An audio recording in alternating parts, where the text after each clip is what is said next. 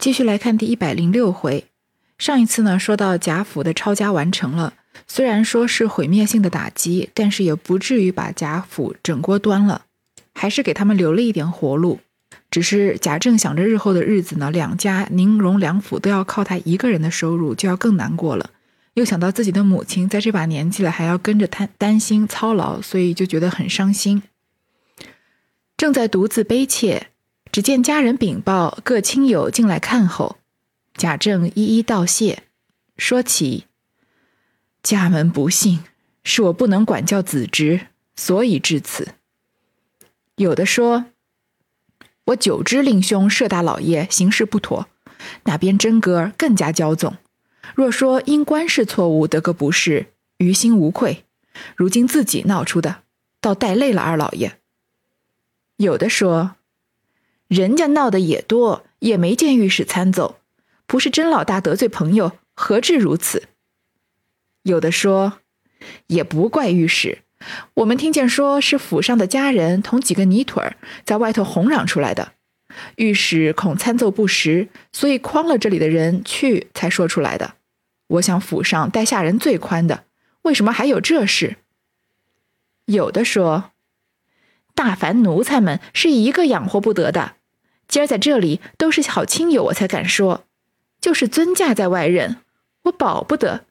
你是不爱钱的，那外头的风声也不好，都是奴才们闹的。你该提防些。如今虽说没有动你的家，倘或再遇着主上疑心起来，好些不便呢。贾政听说，心下着忙道：“众位听见我的风声怎样？”众人道。我们没听见十句，只闻外面人说你在粮道任上怎么叫门上人家人家人要钱。贾政听了，便说道：“我是对得起天的，从不敢起着要钱的念头。只是奴才在外招摇撞骗，闹出事来，我就吃不住了。”众人道：“如今怕也无益，只好将现在的管家们都严严的查一查，若有抗主的奴才。”查出来，严严的办一办。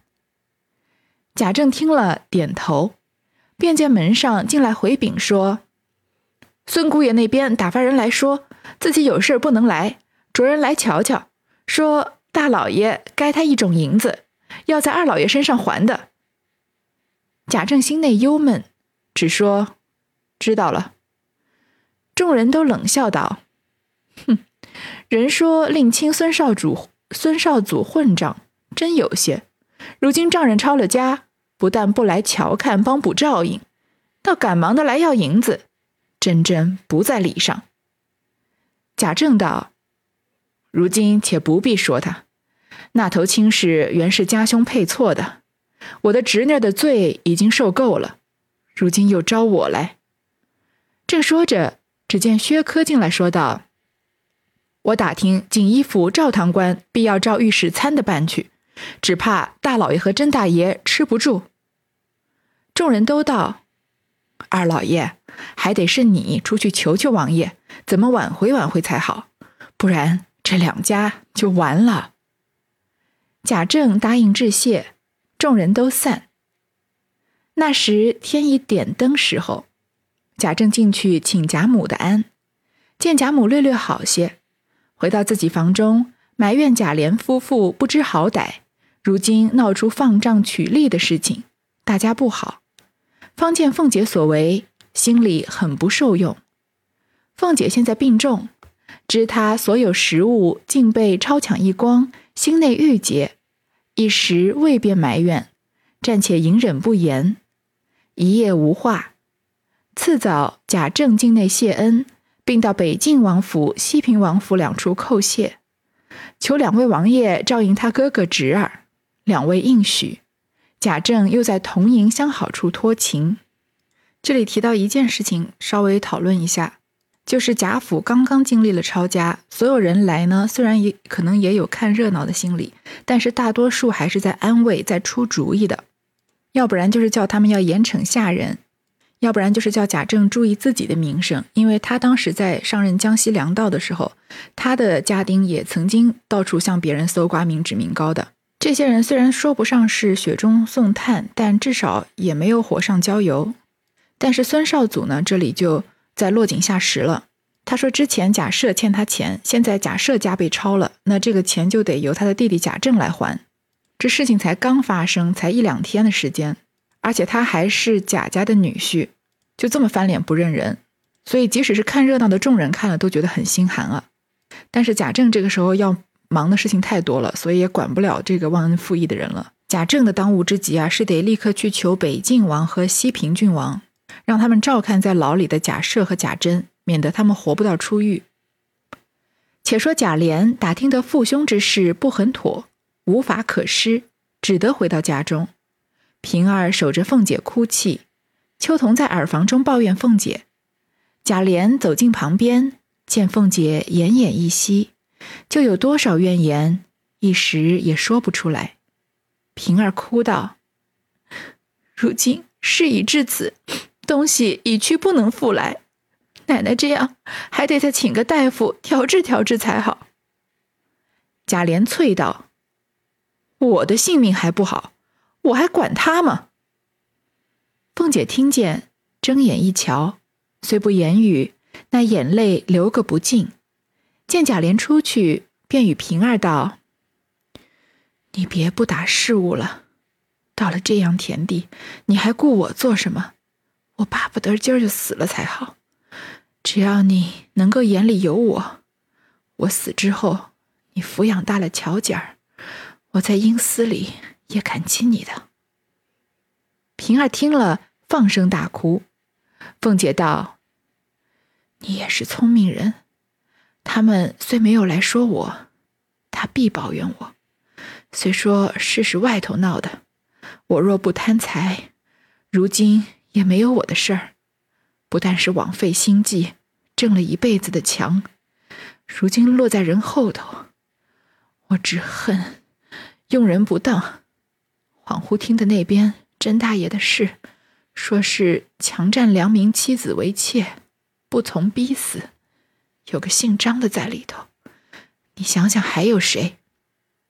若是这件事审出来，咱们二爷是脱不了的。我那时怎样见人？我要即时就死，又担不起吞金服毒的。你倒还要请大夫，可不是你为顾我，反倒害了我吗？平儿越听越惨，想来实在难处，孔凤姐自寻短见。只得紧紧守着。幸贾母不知底细，因近日身子好些，又见贾政无事，宝玉、宝钗在旁，天天不离左右，略觉放心。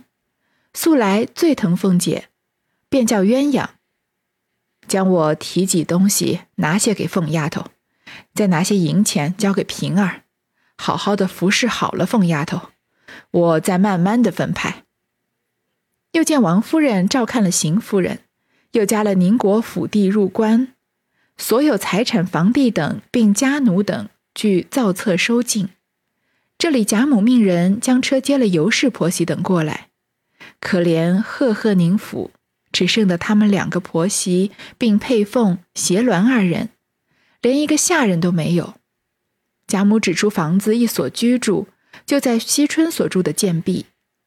又派了婆子四人、丫头两个服侍，一应饭食起居在大厨房内分送，衣裙食物又是贾母送去，零星需用亦在账房内开销，据照荣府每人月例之数。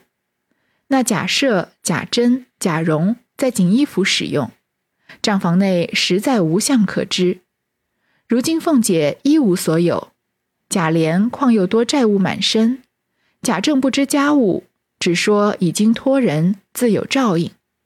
贾琏无计可施，想到那亲戚里头，薛姨妈家已败，王子腾已死，余者亲戚虽有，俱是不能照应，只得暗暗差人下屯将地亩再卖了数千金，作为监中使费。贾琏如此一行，那些家奴见主家事败，也便趁此弄鬼。并将东庄租税也就指明借用些，此事后话暂且不提。话再说到贾琏这头，贾琏受到这个抄家的影响的直接打击，肯定是比贾政更加严重的，因为就是他的父亲被抄了嘛，而且他也在被抄的名单里面。他回到家里呢，他的一房妻两房妾，这个平儿也暂且算妾吧，和这个秋桐，这个妻子已经奄奄一息，秋桐就在旁边抱怨，而平儿就在那儿哭着说，还得请个大夫来治治凤姐。贾琏平日就对王熙凤有一肚子的怨恨，在这个时候已经是大难临头了，就更不愿意请大夫来医治她。凤姐呢，好像也非常识时务的样子。等贾琏出去呢，她还跟平儿心平气和地说：“本来自己就命不久矣了，这个时候贾府也败了，所以恨不得自己就两眼一闭，两脚一蹬就死了才好。那如果你真的要帮我呢，就帮我把乔姐好好的抚养大，那我在阴间也会感激你的。”而且呢，如今贾家被抄，说在外面放高利贷的事情，很明显是我的作为嘛。他说我如果不贪财啊，现在也没有我的事。不但是枉费心机，挣了一辈子的强，而且到最后呢，这个强也没挣到。所以这里其实他在通过王熙凤的口应和前面王熙凤的判词，因为王熙凤的那首曲就叫《聪明泪》。前面我们已经很记得很清楚，把机关算尽太聪明，反算了卿卿性命。这就是王熙凤现在自己的反省，就觉得自己枉费了这个性命了。那生前心已碎，死后性空灵，家富人宁，终有个家亡人散各奔腾，枉费了一悬悬半世心，好一似荡悠悠三更梦，对吧？就是她在生前的时候心已碎，她的丈夫已经背叛了她，她。辛苦维持经营的贾家也已经倒了，那只有在恨不得就嗯两眼一闭两脚一蹬就死了算了。那家富人宁，虽然一他在的时候，这个繁盛的时候呢，贾家看似是鲜花着锦、烈火烹油的，但是终究有个家亡人散各奔腾。这里贾家到现在就已经算是家亡人散各奔腾了，还没有彻底的散掉。但是经历过抄家以后呢，也是呃这个平常。在贾家旁边趋炎附势的那些人也是走的走，散的散，更何况有孙绍祖这样的人在落井下石呢？王熙凤呢，虽然身体不好，但她脑子还是很清楚的。他听说前面抄家的时候提到说这个贾珍啊强占良民子女为妾，他不从就把人逼逼死，还查出了一个姓张的人，他立马就知道肯定是在说张华和尤二姐的事情，所以这件事情审出来啊，那。贾琏是脱不了干系的，更何况尤二姐也是被王熙凤逼死的，而且王熙凤为了要治尤二姐，把张华找出来去告官嘛，所以这个篓子算是王熙凤给他捅大的。于是他就劝平儿，如果你这个时候想要治我，那反而是害了我。那平儿没办法，她只是怕凤姐寻短见，所以只好一直守着她。幸好呢，贾母身体好了一些，而且贾母身边呢还有一些银两，所以他就想要把她的提己啊给一些给凤丫头，再给一些给平儿，让她好好的服侍。而贾赦被抓进这个牢里关了嘛，所以王夫人在照看邢夫人，而宁国府那边的财产、房地啊、家奴啊都造册收进，收到荣国府这边来。贾母呢就让人把尤氏婆媳接过来，也就是贾珍的妻子尤氏和贾蓉后来的续弦。可怜赫赫宁府啊！曾经宁荣两家是占了整整一条街宁荣街的，就是曾经占了半条街的宁府啊，现在也就只剩这个孤儿寡母啊，孤儿都没有，只有寡母，只有尤氏婆媳了，还有配凤、斜鸾之前的那两个侍妾，而且连一个下人都没有了。贾母呢，就让他们住在迎春之前住的地方的贱婢隔壁的地方，又请了四个婆子、两个丫头来服侍。还给他们吃的呀，给他们送衣物，零星家用啊，都在账房里面开销，按荣国府人的月例来领钱。而贾赦、贾珍、贾蓉呢，被关在锦衣府里，所以账房里面其实根本就没钱可支。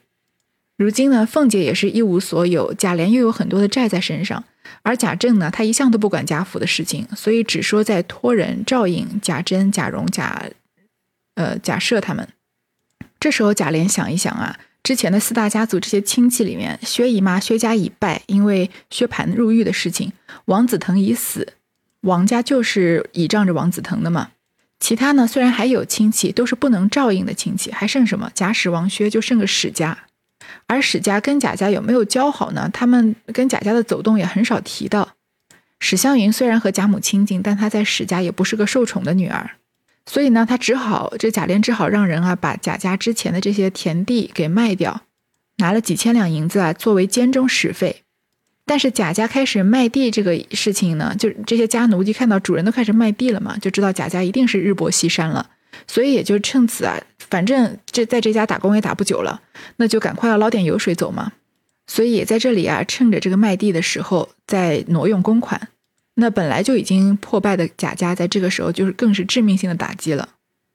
且说贾母见祖宗世职革去，现在子孙在监治审。邢夫人、尤氏等日夜啼哭，凤姐病在垂危，虽有宝玉、宝钗在侧，只可解劝，不能分忧，所以日夜不宁，思前想后，眼泪不干。一日傍晚，叫宝玉回去，自己扎正坐起，叫鸳鸯等各处佛堂上香，又命自己院内焚起斗香，用拐拄着出到院中。琥珀枝是老太太拜佛，铺下大红短毡拜殿。贾母上香跪下，磕了好些头，念了一回佛，含泪祝告天地道：“皇天菩萨在上，我贾门史氏虔诚祷告，求菩萨慈悲。我贾门数世以来，不敢行凶霸道。”我帮夫助子，虽不能为善，亦不敢作恶。必是后辈儿孙骄耻报义，暴殄天物，以致何府超检。现在儿孙监禁，自然凶多吉少，皆由我一人罪孽，不教儿孙，所以至此。我今既求皇天保佑，在监。逢凶化吉，有病的早早安身。总有何家罪孽，情愿一人承当。只求饶恕儿孙。若皇天见怜，念我虔诚，早早赐我一死，宽免儿孙之罪。默默说到此，不禁伤心，呜呜咽咽的哭泣起来。鸳鸯、珍珠一面解劝，一面扶进房去。只见王夫人带了宝玉、宝钗过来请晚安，见贾母悲伤，三人也大哭起来。宝钗更有一层苦楚，想哥哥也在外见，将来要处决，不知可减缓否？翁姑虽然无事，眼见家业萧条，宝玉依然疯傻，毫无志气。想到后来终身。更比贾母、王夫人哭得更痛。宝玉见宝钗如此大痛，他亦有一番悲戚，想的是老太太年老不得安，老爷太太见此光景不免悲伤。众姐妹风流云散，一日少似一日。追想在园中吟诗起社，何等热闹！自从林妹妹一死，我郁闷到今，又有宝姐姐过来。未便时常悲切，见她忧兄思母，日夜难得笑容；今见她悲哀欲绝，心里更加不忍，竟嚎啕大哭。鸳鸯、彩云、莺儿、袭人见他们如此，也各有所思，便也呜咽起来。愚者丫头们看得伤心，也便陪哭，竟无人解慰。满屋中哭声惊天动地。将外头上夜婆子吓慌，急报与贾政知道。那贾政正在书房纳闷，听见贾母的人来报，心中着忙，飞奔进内。远远听得哭声甚重，打量老太太不好，吓得魂魄俱丧，急忙进来。只见坐着悲啼，神魂方定，说是老太太伤心，你们该劝解。怎么的，齐大伙儿哭起来了？众人听到贾政生气，急忙止哭。大家对面发怔。贾政上来安慰了老太太，又说了众人几句，各自心想到：我们原恐老太太悲伤，故来劝解，怎么忘情大家痛哭起来？正自不解，只见老婆子带了史侯家的两个女人进来，请了贾母的安，又向众人请安毕，便说。我们家老爷太太姑娘打发我来说，听见府里的事儿原没有什么大事，不过一时受惊，恐怕老爷太太烦恼，叫我们过来告诉一声，说这里二老爷是不怕的了。我们姑娘本来要自己来的，因不多几日就要出阁，所以不能来了。贾母听了，不便道谢，说：“你回去给我问好，这是我们的家运，何该如此？承你老爷太太惦记，过一日再来奉献。你家姑娘出阁。”想来你们姑爷是不用说的了，他们的家计如何？两个女人回道：“家计倒不怎么着，只是姑爷长得很好，为人又和平，我们见过好几次，看来与这里宝二爷差不多。还听得说才情学问都好的。”贾母听了，喜欢道：“咱们都是南边人，虽在这里住久了。”那些大规矩还是从南方里，所以新姑爷我们都没见过。我前儿还想起我娘家的人来，最疼的就是你们家姑娘。一年三百六十天，在我跟前的日子倒有二百多天，混得这么大了。我原想给他收个好女婿，又为他叔叔不在家，我又不便做主。他既造化配了个好姑爷，我也放心。月里出阁。我原想过来吃杯喜酒的，不料我家闹出这样事来，我的心就像在热锅里熬的似的，哪里能够再到你们家去？你回去说我问好，我们这里的人都说请安问好，你替另告诉你家姑娘，不要将我放在心里。我是八十多岁的人了，就死也算不得没福的了，只愿他过了门，两口子和顺。百年到老，我便安心了。说着，不觉掉下泪来。那女人道：“老太太也不必伤心，姑娘过了门，等回了酒，少不得同姑爷过来请老太太的安。那时老太太见了才喜欢呢。”贾母点头。那女人出去，别人都不理论，只有宝玉发了一回怔，心里想到。如今一天一天的都过不得了，为什么人家养了女儿到大了必要出嫁，一出了嫁就改变？史妹妹这样一个人又被她叔叔硬压着配人了，她将来见了我必是又不理我了。我想一个人到这个没人理的份儿，还活着做什么？想到那里又是伤心，见贾母此时才安，又不敢哭泣，只是闷闷的。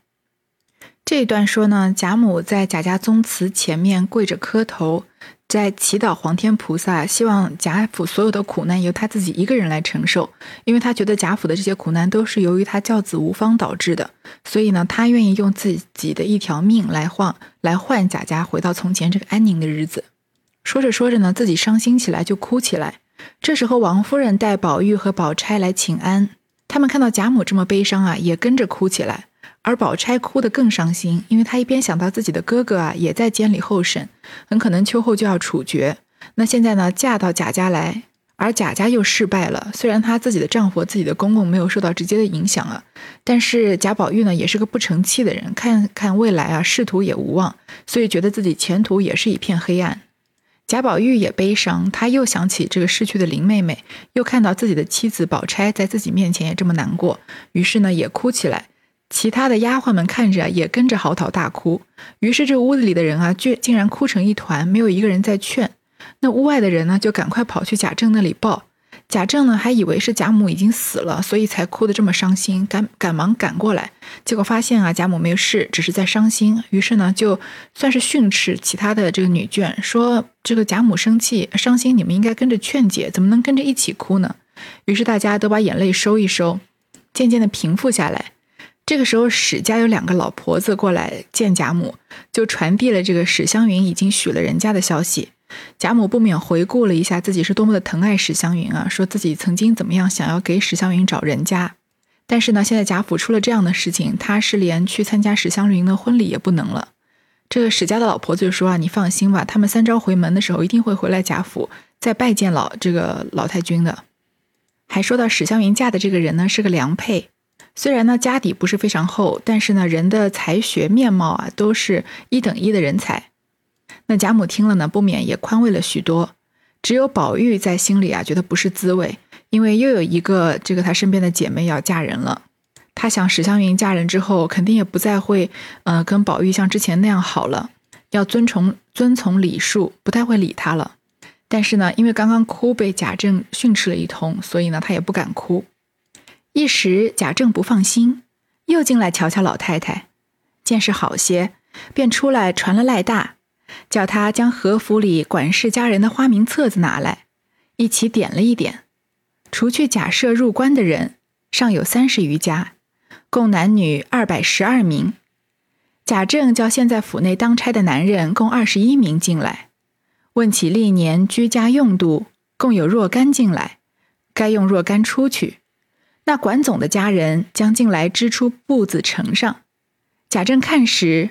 所入不敷出，所入不敷所出，又加连年宫里花用，账上有在外福借的也不少。再查东省地租，近年所交不及祖上一半，如今用度比祖上更加十倍。贾政不看则已，看了急得跺脚道：“这了不得！我打量虽是莲儿管事，在家自有把持，岂知好几年头里就已已就寅年用了卯年的，还是这样装好看，竟把市值俸禄当做不打顶不打紧的事情，为什么不拜呢？我如今就要省俭起来，已是迟了。想到那里，背着手踱来踱去，竟无方法。众人知贾政不知李家，也是白操心着急，便说道：“老爷也不用交心，这是家家这样的。”若是童总算起来，连王爷家都还不够，不过是装着门面，过到哪里就到哪里。如今老爷到底得了主上的恩典，才有这点子家产。若是一并入了关，老爷就不用过了不成？贾政嗔道：“放屁！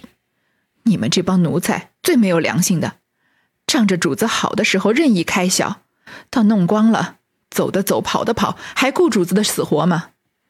如今你们倒是没有查封示好，哪知道外头的名声，大本儿都保不住，还搁得住你们在外头支架子说大话、诓人骗人？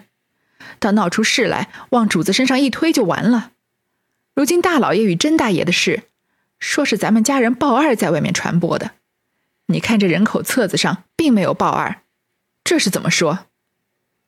众人回道：“这鲍二是不在册档上的。”先前在宁侧府上，宁府册上，韦二爷见他老实，把他两口两口子叫过来了。及至他女人死了，他又回宁府去。后来老爷衙门有事，老太太往爷们临上去，甄大爷替李氏家事带过来的，以后也就去了。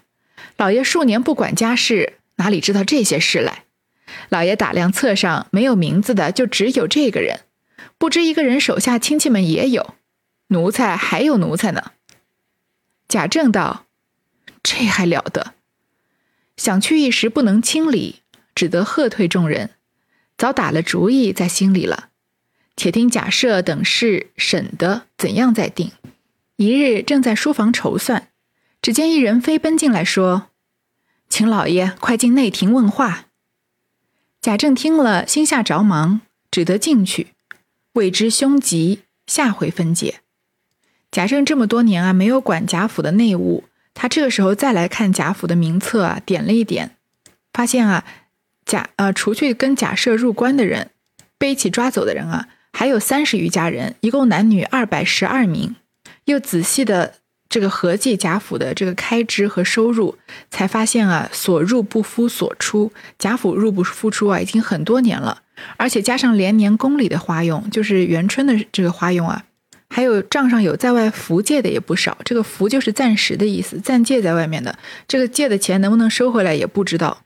你看这前面借给太监的钱，怎么可能收得回来呢？再查查东省的地租啊，之前自己贾母贾府的这些田租，今年所交啊还不及祖上时候的一半，而用度呢比祖上更加十倍。我们说这个要致富嘛，就是要开源节流嘛。那贾家就是完全开源节流的反义词了，收入变少了，支出反而变多了。所以贾政就急得跺脚啊，说本来以为这个贾琏能把贾家管得还不错，家中自有把持，谁知好几年头里啊，就寅年用了卯年的，就是这年都已经用下年或者下下年的支出了，还在这样装着门面，而且把我们的市值俸禄当做不打紧的事情，花钱这样的这个没有用度，这贾家怎么可能不败呢？而且贾政没有管家的能力，所以这个时候他说他要省俭也没有办法，无从下手了，所以根本没有办法扭转这个颓势。大家知道呢，贾政不不会理家，只是白操心，所以也只好劝他，就说家家都是这样的嘛，那富贵人家都得要装这个门面的。说如今啊是皇上格外开恩，所以没有把我们贾家全抄了。如果一切全部都充了国库的话，难道我们贾家就不过日子不成吗？这个不劝还好，一劝贾政更生气。他说：“你们这些奴才是最没有良心的，因为他在当江西粮道的时候就是被奴才坑的嘛。说当时仗着主子好的时候，你们就任意开销，到时候闯出大祸来了，就反再推在主人身上。如今这个贾赦和贾珍的事情，大家都说啊，是我们家人鲍二在外面传播的，但是宁国府的人口册子上怎么连鲍二的名字都没有呢？那大家这个时候看到贾政连这点这种问题都能问得出来，可见他平常真的是不怎么管贾家的事，所以才解释这个鲍二的事情。”鲍二这个人物一直在《红楼梦》里面有点像神出鬼没的，还有他的这个媳妇儿是吧？一会儿死了，一会儿没死，一会儿在荣国府，一会儿跑宁国府去了。这里呢，这个续作者稍微给他解释了一下，说鲍二不在侧档上的，他本来先是宁国府的这个下人，因为二爷看到他老实，就是贾琏啊，把他们两个人叫过来了，所以呢，就把他让他们一起来守着这个尤二姐。一直到他女人死了，鲍二媳妇儿死了，可能这时候说的是贾琏跟王熙凤偷情的时候，后来鲍二的女人自尽的事情。当然这个事情前后顺序搭不上了，但是也就不深究了。所以他又回到宁府去。